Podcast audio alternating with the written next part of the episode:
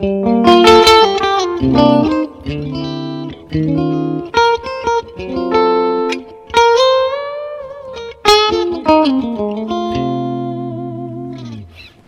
that's it for Introduction to Guitar. Congratulations on having made it this far. I'd like to encourage each and every one of you out there to continue your guitar studies. I've enjoyed having you as a student. It's just the beginning.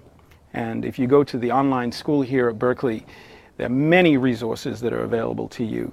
You can choose some basic courses such as scales, chords, and if you like the concept of soloing, I have an online course here funk rock R&B guitar soloing that uses the pentatonic as the basis for uh, teaching you how to learn to solo effectively.